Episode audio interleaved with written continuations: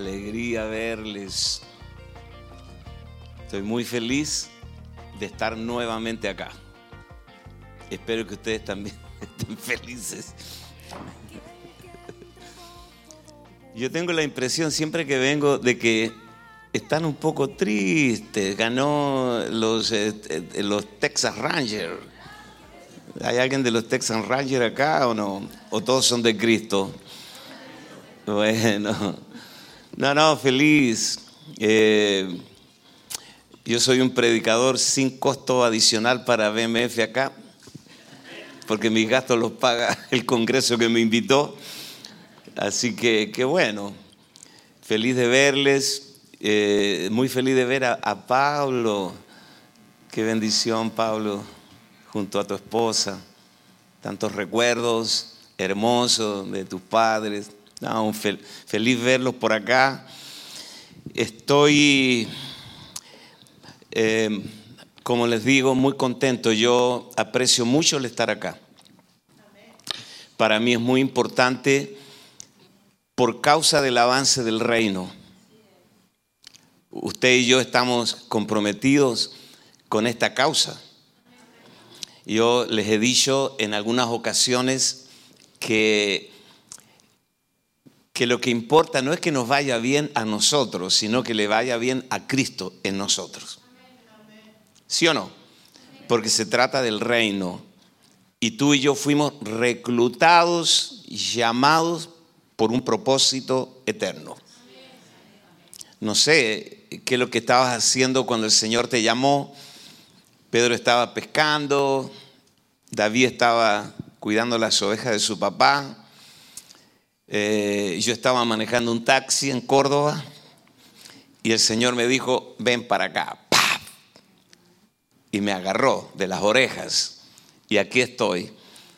Después de 10 años regresamos a Chile. Y bueno, lo que Dios ha hecho realmente es impensado. Porque Dios siempre supera nuestra expectativa. Puedes tocar el hombro de tu vecino, por favor, dile, Dios rompe tus límites. Diamantina, Dios rompe tus límites. Créame, los únicos límites que Dios reconoce son los que tú le pones. Dios no tiene límites. Recuerda la viuda que Dios le dijo, trae vasijas y vasijas el profeta le dijo, y llenaba una vasija y se volvía a llenar y, se multiplicó el aceite. ¿Cuántos recuerdan esa historia? Bueno, y, y llenaba las vasijas y tenía tanta aceite, supongo que puso una distribuidora de aceite en medio de un país en, en una crisis económica. ¿Y cuándo cesó el aceite? ¿Cuándo cesó el aceite? Cuando ya no hubo vasijas.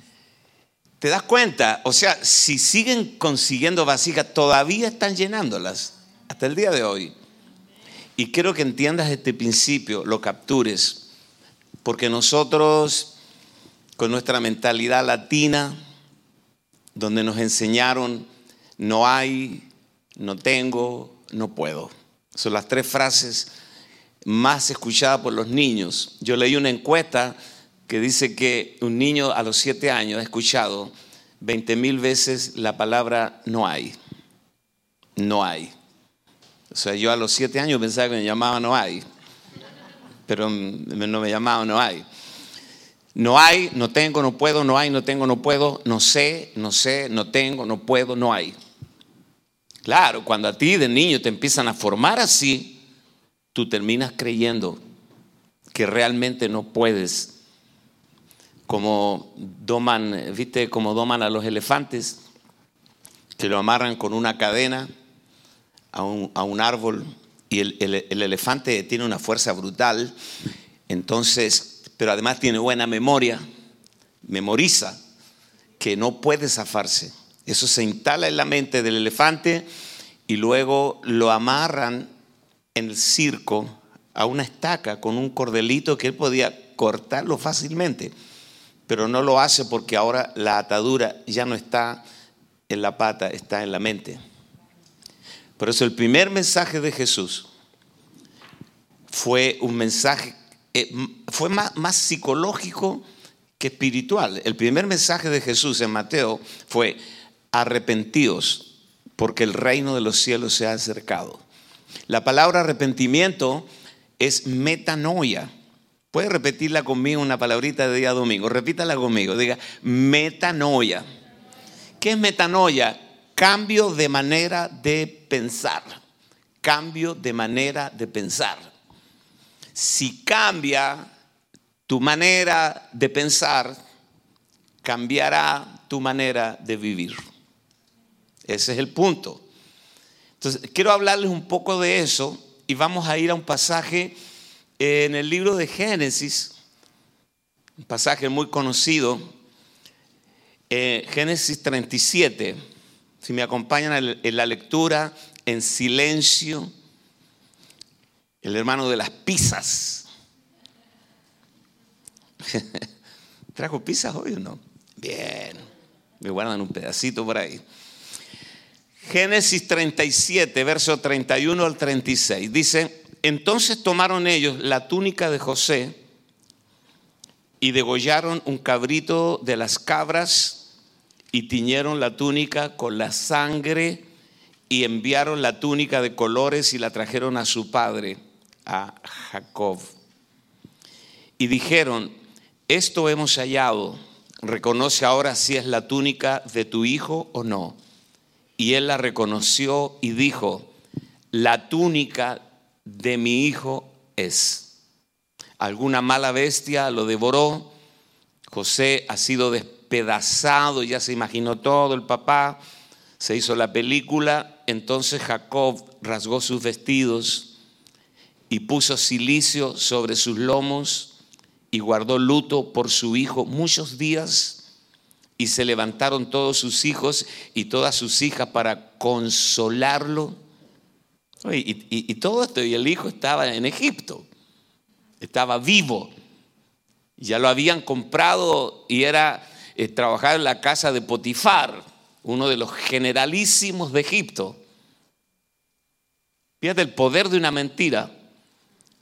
Y dice, y se levantaron todos sus hijos todas sus hijas para consolarlo, mas él no quiso recibir consuelo y dijo, escuchen, se está despidiendo de la vida, dice, descenderé el lutado a mi hijo hasta el Seol. Otras versiones dice, descenderé llorando al Seol, llorando a mi hijo, porque lo dio por muerto. Y lo lloró su padre y los madianitas lo vendieron en Egipto a Potifar, oficial del faraón, capitán de la guardia. Amén.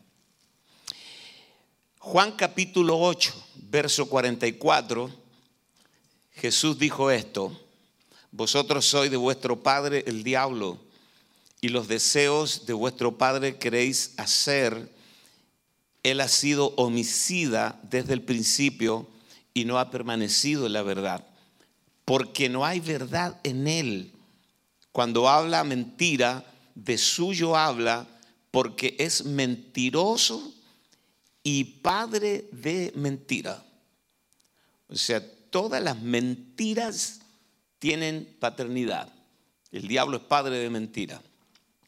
Hoy día vivimos en un mundo de mentiras, pero mentiras que hasta llegan a ser eh, eh, estúpidas, o sea, eh, ridículas. Por ejemplo, en Francia un, un, hombre se declaró mujer, dijo soy mujer en la ideología de género, entonces se enfermó y fue a, a quién fue, a, a, dónde van las mujeres cuando se enferman, al ginecólogo, ¿sí o no? Y él fue al ginecólogo. Y el ginecólogo le dice, señor, señora, no sé cómo llamarlo, yo fui educado en la universidad para tratar órganos femeninos. Yo no sé tratarlo a usted. Y él le dijo, si usted no me atiende a mí como mujer, lo voy a demandar. Y lo demandó. ¿Y qué creen que hizo? ¿Qué creen que hizo la justicia en Francia? Lo condenó al doctor. Pero estamos todos locos. Oye, yo, si, a mí me hubieran dicho esto cuando yo tenía 10 años, no lo hubiera creído. Vivimos en un mundo de mentira. Escuchen esto. Aquí los hermanos de José, que lo odiaban porque José era un soñador, diga conmigo, igual que yo, yo soy un soñador. Levante su mano al cielo, diga, soy un soñador, tengo sueños grandes para realizar en la vida. ¿Cuántos, ¿Cuántos creen que Dios tiene todavía mucho más para ti? A ver, puede mover su mano. Me gustaría que me ayude a predicar y no esté así ah, calladito porque usted en el estadio es de otra forma. Levante su mano, grite conmigo, diga, soy un soñador compulsivo. Puede gritarlo, diga, creo que lo mejor de mi vida está por venir todavía. Dale un aplauso al Señor. Amén. Créalo. De eso se trata. Y yo no me hice cristiano para volverme un don nadie. Yo era un taxista manejando taxi en la ciudad de Córdoba. Dios nos trajo de regreso a Chile. Ni yo le creía mucho a Dios. Y mira todo lo que Dios ha hecho con nosotros. Dios siempre supera la medida. Él es poderoso para darnos mucho más allá de lo que podemos pedir o entender. Ponga su mano y diga, según el poder que actúa en nosotros. Así dice la Biblia. No estoy inventando nada. Yo te estoy vendiendo la manzana al mismo precio, María. María es pequeñita, pero tiene un poder grande adentro. Amén. Sí, Señor. Ahora, eh, con, Dios, con Dios no hay límites. Entonces, los hermanos lo odiaban a José porque era un soñador. Y los sueños de José también los intimidaban a los hermanos. Entonces, cuando él fue a un lugar desierto a ver a sus hermanos, ellos dijeron, esta es la nuestra. Y lo tomaron, lo tiraron a una cisterna. La historia usted la ha visto en la tele, ¿no? Y usted lo sabe, por eso me estoy ahorrando los comentarios. Lo tiraron en la cisterna. Y alguien se le conmovió el corazón y dijo, no podemos hacer eso. Y pasaron unos mercaderes madianitas dijo, ahí está, lo vendemos. Se lo vendieron a los madianitas que llevaban esclavos a Egipto.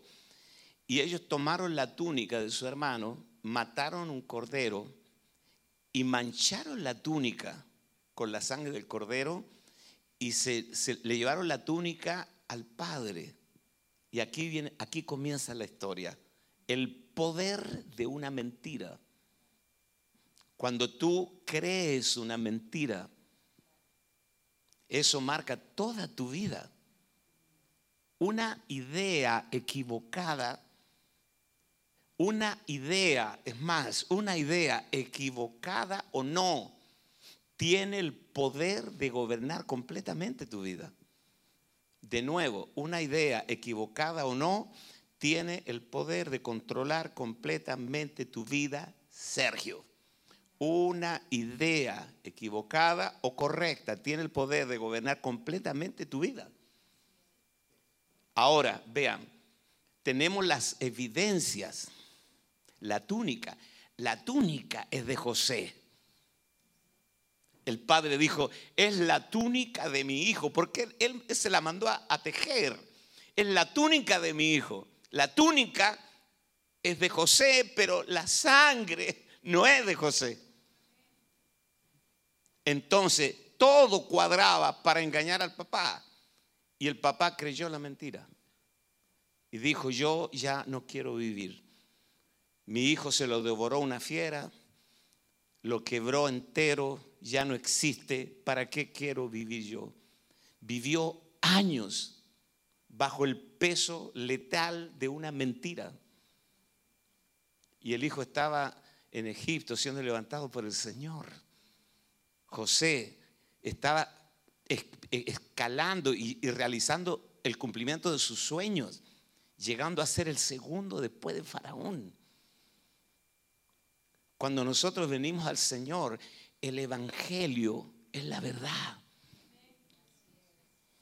No sé cuántas mentiras te ha dicho el diablo de que tú no puedes, pero el Evangelio es la verdad. Cristo es la verdad. La verdad no solo es un concepto correcto, la verdad es una persona que mora en nosotros. Él es la verdad. Y todo lo que escuchamos antes de recibir la verdad es de dudosa reputación. Entonces nosotros fuimos improntados primero con una mentira. Primero, por ejemplo, una mentira. Te vas a hacer evangélico, te van a prohibir esto, prohibir esto otro, te van a amargar la vida, te van a robar la juventud, tú no vas a ser feliz. Todas las mentiras que la gente cree. Cuando tú vienes al Señor y se te revela Cristo, tú dices, ¿por qué no lo conocí antes? Porque Él es la verdad. Tu vida cambia, absolutamente. Te dijeron que no podías porque no fuiste a la universidad. No puedo, yo no puedo, no, yo no puedo porque yo nunca estudié medicina, nunca fui a la universidad, entonces yo no lo puedo hacer. Hasta que te enteras que, por ejemplo, Steve Jobs nunca fue a la universidad y fue a la universidad a dar bote. Lea vea la película de Steve Jobs. Cuando murió Steve Jobs de cáncer al páncreas, dejó 74 mil millones de dólares de la fortuna personal, no de la empresa, de él. 74 mil millones de dólares, un tipo que fue hijo de una madre soltera que lo regaló, dos viejitos que lo adoptaron, lo mandaron a la universidad, pero era un loco, nunca estudió nada, y fue un hombre que marcó la vida de todos nosotros. Yo tengo aquí un producto, el iPad, que crearon en la Mac. Entonces, no me digas que no se puede. Es una mentira que se ha anidado en tu mente y yo declaro que los próximos años se va a expandir tu mente con la verdad de Dios. ¿Lo creen o no? Con la verdad de Dios y Dios va a consumar todos los sueños que te ha dado en tu vida en tus mejores años, recibe esta palabra de parte de Dios, porque Dios no ha acabado contigo. Sacuda a su vecino, dígale, cambia esa cara de, indio de madera. Eh, eh, Dios no ha acabado contigo. ¿eh? Dios apenas, apenas Dios está comenzando. Amén. Apenas. Lo que, que les está predicando a usted es un ex taxista que di voto en el colegio, me diagnosticaron autismo, no tenía idea hasta me siento orgulloso, el, apóstol autista, el primer apóstol autista. Me, decretaron autismo, tenía un problema atencional, fui un fracaso en el colegio, todos decían, este niñito no va a llegar a ninguna parte. Bueno, si ellos resucitaran y vieran todo lo que Dios ha hecho, porque ni siquiera soy yo, es la gracia de Dios, y, no, y no estoy hablando en primera persona como autorreferente, sino para que tú veas que Dios no tiene límites lo que Dios va a hacer contigo. No, que no tengo papeles, que soy indocumentado. ¿Tú crees que a Dios le importa que no tengas papeles para usarte? Ah, no sé si hay indocumentado acá, no los voy a hacer levantar la mano, que puede llegar la migra acá y nos quedamos con dos miembros. Sin mirar a nadie. Bueno, eh, pero, Dios no tiene límites. Entonces, fíjate cómo, el padre de, de José se sepultó en vida por el tema de una mentira. Una mentira. Y una mentira, número uno, aplasta tu crecimiento. Cuando tú crees una mentira y careces del conocimiento de la verdad, eso te aplasta. No nací para eso, me tocó bailar con la fea, nací para ser pobre, nací pobre y pobre moriré. Esa es la canción que yo le cantaba a María, amor de pobre solamente puedo darte. Es un bolero. De todas mentiras, que, que el poder letal que tiene la mentira aplasta tu crecimiento. Tú crees eso, estás seguro. El papá de José, Jacob, lloraba la muerte de su hijo todos los días. Pasó décadas dando a su hijo por muerto y su, hijo estaba gobernando Egipto. Qué cosa tremenda las mentiras que se han instalado en nuestra mente, que nos tienen porque, a ver, nosotros somos la suma total de todo lo que creemos. Si tú crees que Dios puede levantarte, y, una vez Dios me habló sobre ese pasaje que dice, como son más altos los cielos que la tierra, así son mis pensamientos más altos que tus pensamientos. Señor, quiero grabar un disco y Dios quiere que seas el dueño de la productora. ¿O no? Voy a escribir un libro y Dios quiere que tú seas el dueño de la editorial. Aló. Porque una cosa increíble, nosotros, yo fui un, estudiante, pero malísimo, de verdad. No lo digo para congraciarme con ustedes, pero malo, malísimo. Yo estaba predicando en un congreso en Santiago, en el, en el Teatro Monumental. Habían como 15 mil personas lleno. Y uno de los de protocolo me dijo, hay una señora que quiere saludarlo. Dice que fue su profesora en primer grado. yo, le dije, me, va a refregar en la cara todos todo los rojos que me saqué en el colegio. No, la, la, señorita Margarita, Pablo, la señorita Margarita estaba enferma de cáncer, un cáncer terminal, y ella escuchó en la radio que yo estaba predicando en ese congreso, y ella vino, estaba muy flaquita y amarilla, y cuando, cuando ella pasó, me dice, ahora puedo morirme, porque vi que mi trabajo no fue en vano. Le digo, Margarita, dígame todo lo malo que yo era cuando estaba en el colegio. No, me dice, eh, sí, no eras tan buen estudiante, pero, pero Dios es glorioso. Al mes murió. Eso marcó mi vida. Qué cosa tremenda. Entonces, imagínate que todo, todo fue una secuencia de errores, de fracasos, y contra todo eso Dios hizo su obra en nosotros. Quiero que le dé gracias a Dios porque Dios toma lo que no es para avergonzar lo que es, para que ninguna carne se jacte en su presencia. Si hay algo que a Dios le molesta es cuando tú te das el crédito tú. Cuando tú crees que tú, yo lo hice como Nabucodonosor, yo construí esta ciudad, Babilonia, y, Dios dice, esta noche vienen a pedir tu alma, ¿y qué recompensa darás tú? Todo lo que tenemos, todo lo que logremos algún día es por la gracia de Dios, pero Dios no tiene límites. Le damos un aplauso al Señor, aplauda al Señor. Entonces... Diga conmigo, la mentira aplasta mi crecimiento.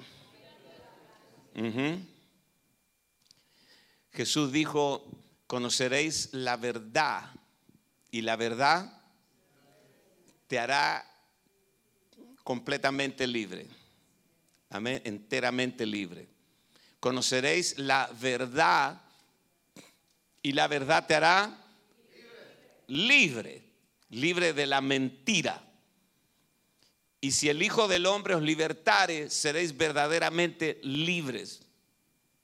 Hay dos verdades. Una verdad sensorial, eh, lo que te revelan tus sentidos, tus oídos, tus ojos.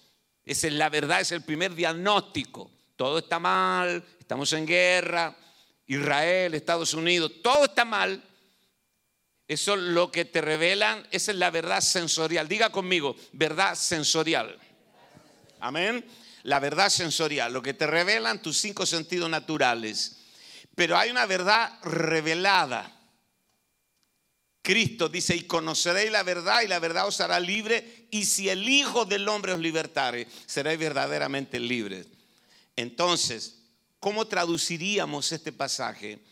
Dice, conoceréis la verdad revelada, la revelación de Cristo y esta verdad revelada te hace libre de la verdad sensorial. Uh, ¿Por qué? Porque no andamos por vista, sino por fe. Levante su mano al cielo y diga, la verdad revelada me hace libre de la verdad sensorial, de lo que me revelan mis ojos. Tus ojos te dicen, que nunca lo lograrás, las circunstancias te hablan, la billetera te habla, nunca me llenarás, la cuenta del banco te habla, la higuera le habló a Jesús. Sí, porque dice que, dice, dice el original, y Jesús le respondió a la higuera, nunca nadie coma fruto de ti. Le respondió, Jesús le respondió a la higuera, porque la higuera le habló. Le dice, ¿quieres higos? De mí no. Y Jesús respondió a la higuera y le dijo, nunca más coma nadie fruto de ti. Y lo oyeron los discípulos. Me gusta esa parte, lo oyeron los O sea, aquí hay una intencionalidad. Jesús lo dijo en voz alta, nunca más coma nadie fruto de ti para que escucharan los cabezones, los discípulos. Le respondió a la higuera. Sí, cuando, cuando tú vas por la freeway o vas en un semáforo y pasa un, un Tesla del año o un, un Lexus del año y tú vas en el auto Luis XV, el que usa los latinos, Luis maneja, 15 empujan. Ajá. ¿Eh? Y que tú paras en el semáforo y sale humo, pero no es la nube de gloria. El humo del aceite que quema el motor. ¿Cuántos saben de lo que estoy hablando? El Lexus que está al lado del año te habla. El Lexus te dice, puedes mirarme, pero nunca me tendrás. Levante su mano, diga, la, pobreza habla, la escasez habla. Tú abres la, nevera y bueno, aquí la comida sobra, pero voy a hablar de mi país. Tú abres la nevera y, ves que dentro una botella de agua, un perejil así y una zanahoria. Y la, la nevera te habla, te dice, nunca me llenarás. Usted va a la tienda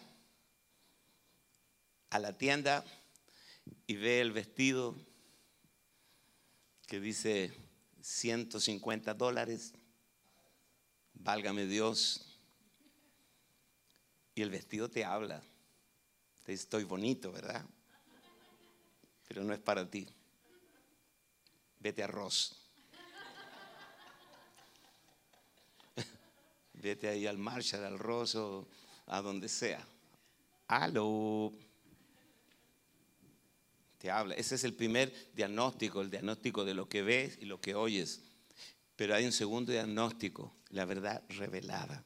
Yo estoy eh, eh, explicando desde un aspecto doméstico esto, pero esto debemos aplicarlo al mundo espiritual, al reino, al avance del reino. Amén. ¿Cuántos de ustedes creen realmente que se viene un año de multiplicación en la obra, en la iglesia? ¿Cuántos creen? Ponga su mano aquí y diga, dejaré de ser escaso, me voy a multiplicar. Nunca gané un alma, pero ahora me voy a llenar de frutos. Dios me da la gracia para testificar de Cristo y alcanzar a otros.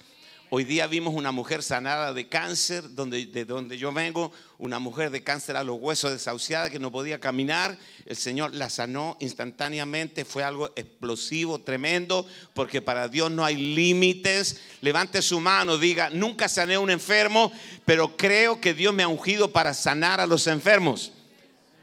Amén. No, no los noto muy entusiasmados.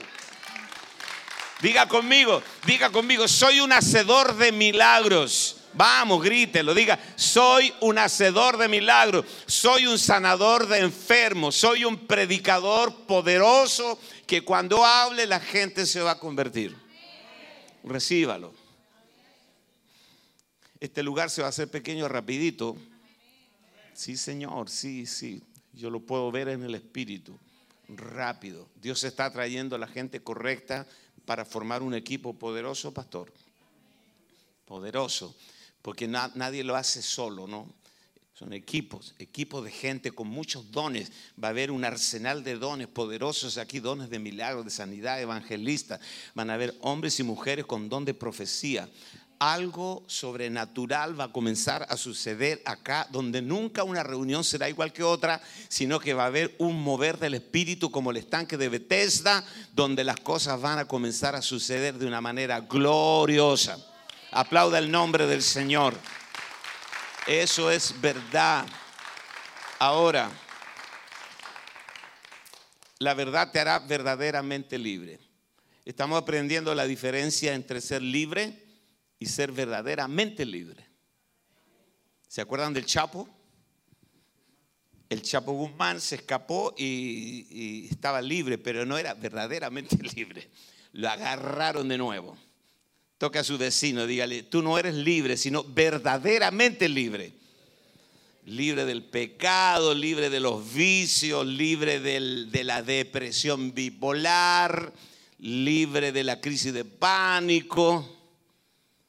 Hay gente que vive con miedo, dice, uh, ya me va a dar la chiripiorca de nuevo, estoy sintiéndome raro, me va a dar la crisis de pánico otra vez. Aló. Alguien se está riendo ahí, parece que le está pasando eso. ya, ya, ya, me está dando porque ya empecé a temblar. Siempre que tiemblo me empieza, me, me va a dar. Miedo. Usted no es libre, usted es verdaderamente libre. Levante su mano, diga, yo no soy un chapo evangélico. Yo estoy libre de verdad. Número dos, la mentira te lleva a la mediocridad. Sí, tú sabes que Jacob, Jacob, el padre de José, era un tipo tremendo. Tremendo, Jacob, hermano. Eh, recuerdan que engañó a su padre Isaac y se quedó con la primogenitura. El tipo era tremendo, era un líder. Cuando él se encontró con Saúl, con Esaú, su hermano, que lo había jurado matar, dice que él tenía dos compañías, o sea, tenía, tenía dos compañías de gente, de ganado. ¿Sabe cuántas personas entraron a Egipto? Los hijos de, de, de Jacob, 70, lea Génesis. ¿Cómo se redujo a 70 después de haber tenido dos compañías? ¡Wow! Diga conmigo, la mentira me vuelve una persona mediocre. ¿Por qué? Porque al final nada lo haces bien. Siempre la mediocridad marca, lo voy a hacer, bueno, hay que hacerlo, pero la verdad yo no creo mucho en esto, eh, no estoy muy convencido, pero bueno, como hay que hacerlo, pero no hay convicción, no hay pasión, no hay objetivos, no hay un blanco te vuelves mediocre. La palabra mediocridad tiene que ver con la mitad de la montaña, el medio ocre, en el medio. No, no llegas arriba, no tocas la cumbre. Israel salió de Egipto, pero eran mediocres, porque creyeron las mentiras y, ellos murieron en el desierto. Siempre la, la mentira que tú crees te deja a mitad de camino. Por eso cuando tú escuchas la verdad, abrázala. Abrázala porque la verdad es eterna, la verdad prevalece, la verdad gobierna, la verdad es Cristo. Y todos los que permanecen en la verdad permanecen para siempre. Amén. Tres, una mentira te quita el deseo de vivir. En Génesis 37, verso 35 dice, y se levantaron todos sus hijos y todas sus hijas para consolarlo, mas él no quiso recibir consuelo y dijo, descenderé enlutado a mi hijo hasta el Seol, y lloró, y lo lloró su padre.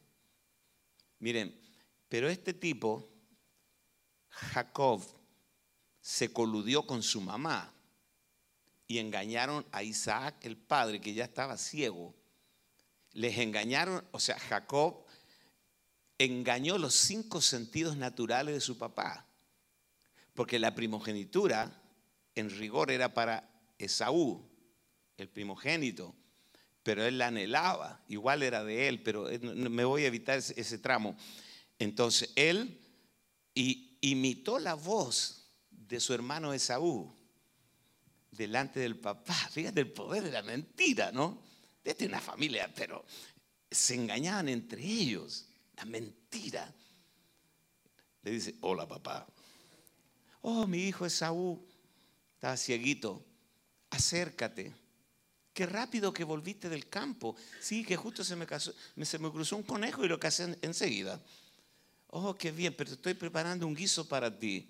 Acércate. Y el papá lo tocó y se había puesto pieles de cabrito en los brazos porque él era lampiño y su hermano era peludo. Y el papá lo tocó y dice, oh, es mi hijo Esaú.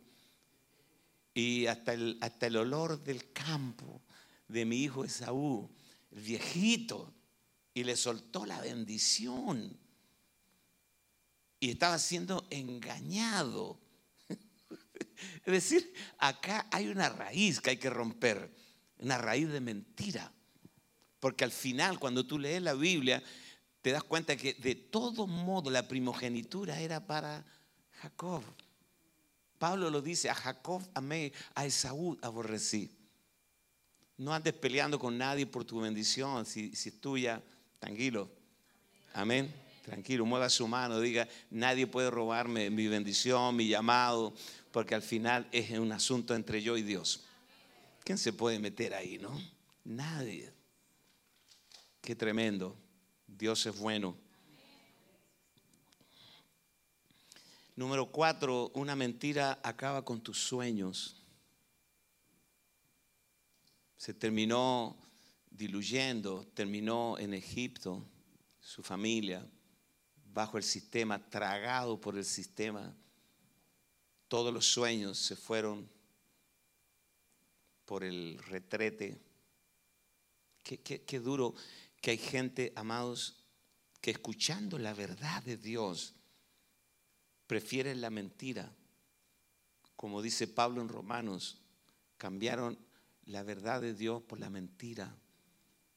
Y tú los ves después o tienes noticias de ellos y pudiendo haber sido grandes en Dios, terminan diluidos, nada, ignorados en la orilla del camino, mirando cómo pasa la historia. Eso no va a pasar contigo. Porque tú te vas a alinear con la verdad. ¿Lo recibe o no?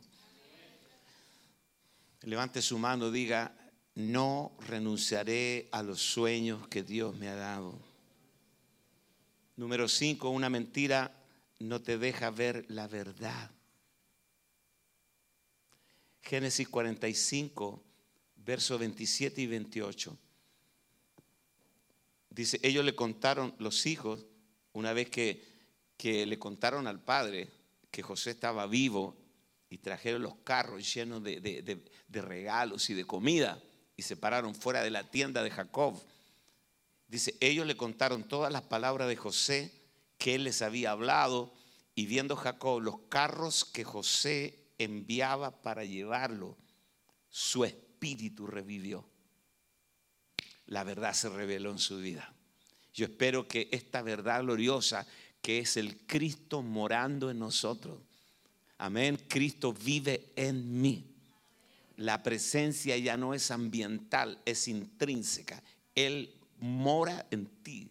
Cuando se termine esta reunión, este lugar quedará vacío, pero Dios irá dentro de ti, morando en tu espíritu. No te dejaré, no te desampararé contigo estaré yo en la angustia. Levante su mano al cielo. Diga, Señor, nunca me has desamparado. Tú eres mi protector. Déjame decirte algo. ¿Sabías que Dios te cuida? Dios es tu cuidador. Qué hermoso. Él, es tu cuidador. Él, él, él, es Jehová, es tu guardador. Jehová es tu sombra, tu mano derecha. Amén. Él es tu proveedor. Te pueden despedir del trabajo. Dios cierra puertas, pero abre portones de bendición. Te pueden despedir de tu trabajo y, tú dices, ¡ay, ¿por qué me pasó a mí justo que ahora empecé a diezmar? Y Dios te dice, cabezón, si no te, no, te echo de ese trabajo, nunca accesarías a algo mejor. Siempre Dios tiene algo mejor para nosotros. Alabado sea el Señor. Entonces dijo Israel, después que vio los carros, su espíritu revivió. Entonces dijo Israel, basta, José mi hijo vive todavía. ¡Wow! Se acabó el luto. Hermanos, 15, 20 años llorando a su hijo todos los días, mirando la foto del hijo muerto. Y ahora los hermanos traen los carros llenos de regalos, los carros egipcios. O sea, ¿cómo, ¿cómo aparece un carro egipcio fuera de la carpa de Jacob? O sea, tiene que ser verdad.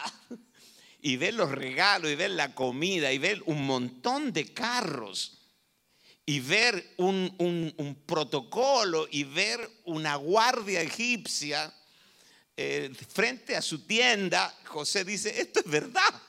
O sea, no es mentira. Y su espíritu revivió.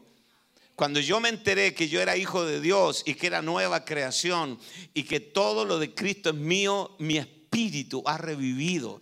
Yo puedo creerle a Dios por cualquier cosa porque todo lo puedo en Cristo que me fortalece. Amén. Dale un aplauso nuevamente a Él.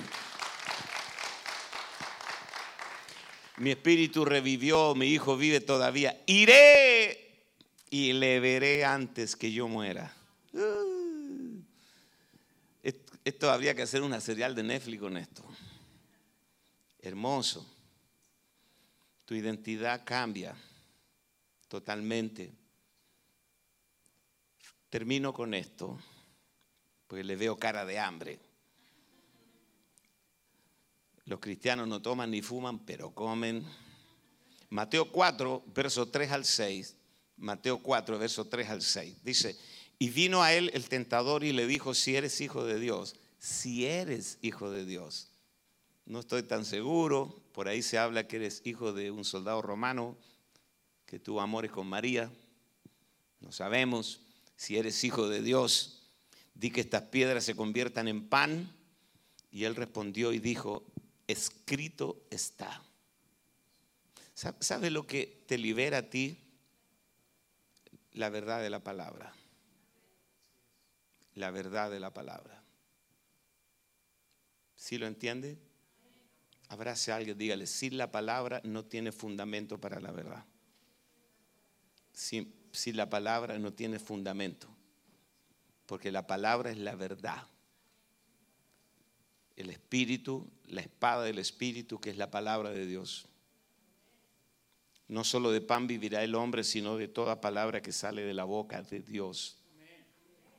Entonces el diablo le llevó a la santa ciudad y le puso sobre el pináculo del templo y le dijo, si eres hijo de Dios, échate de aquí abajo porque escrito está, a sus ángeles mandará acerca de ti y en tus manos te sostendrán para que no tropieces con tu pie en piedra. Si eres hijo de Dios. Y dice la escritura que el diablo le dejó y los ángeles le servían. Cuando el, diablo le dejó, cuando él citó la palabra, cuando tus sentidos no te acompañen, levante su mano al cielo, diga, la palabra me llevará donde la razón no podrá acompañarme si yo puedo creer a la palabra, si puedo confesar a la palabra, si puedo vivir la palabra, entonces también el enemigo se alejará de ti, el engañador, el padre de mentira.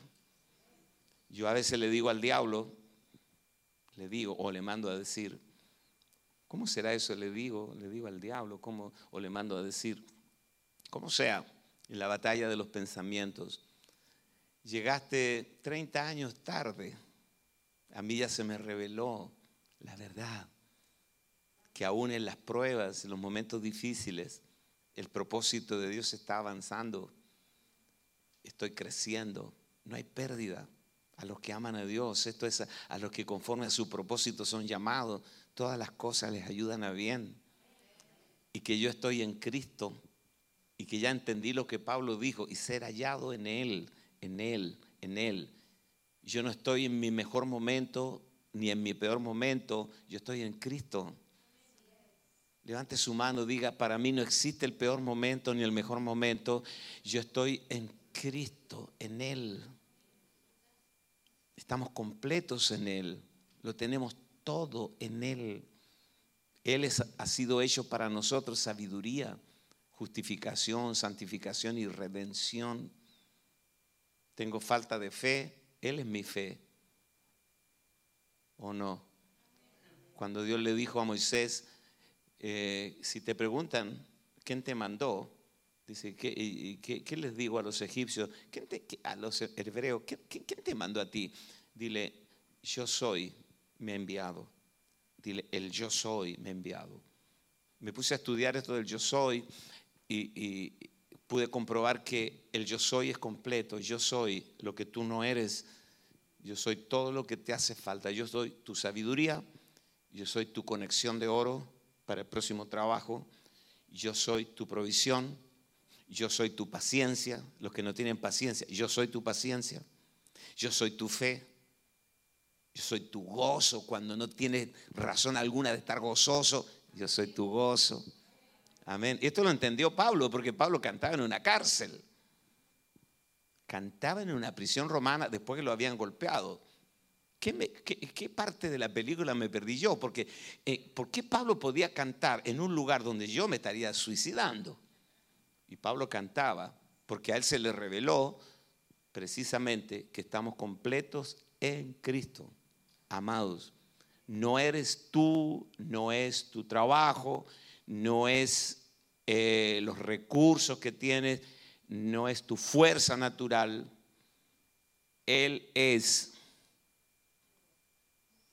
todo en nosotros. Pablo dice, yo me vi en peligro de muerte, perseguido, en naufragio, para que no confiase en mí mismo, sino en Cristo. Esa es la idea. Quiero que disfrutes la semana que comienza hoy, que tengas siete días extraordinarios, llenos, llenos de sorpresas divinas. Puede levantar su mano al cielo, al cielo. Diga conmigo, cada cosa que yo viva esta semana está diseñada por Dios para hacerme crecer en el conocimiento pleno de Cristo Jesús. Amén. Le damos un aplauso al Señor. Ah, abrace a alguien, abrácelo. Dígale, si solo entendieras la mitad de lo que se habló acá, serías un superwoman, una superwoman, super cristiano.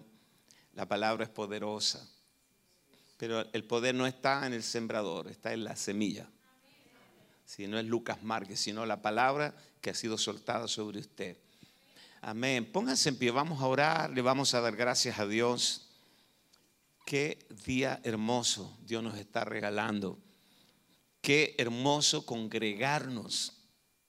Qué hermoso es estar juntos, poder vernos, abrazarnos, disfrutar las canciones, la palabra, sentir el amor del cuerpo. Ganamos por todos lados. Amén. Así que los felicito porque priorizaron el venir acá. Y usted viniendo acá no le hizo ningún favor a Dios. Dios le está haciendo un favor a usted, bendiciéndole hasta las muelas. Amén. Alabado sea el Señor. Oramos, Padre, gracias.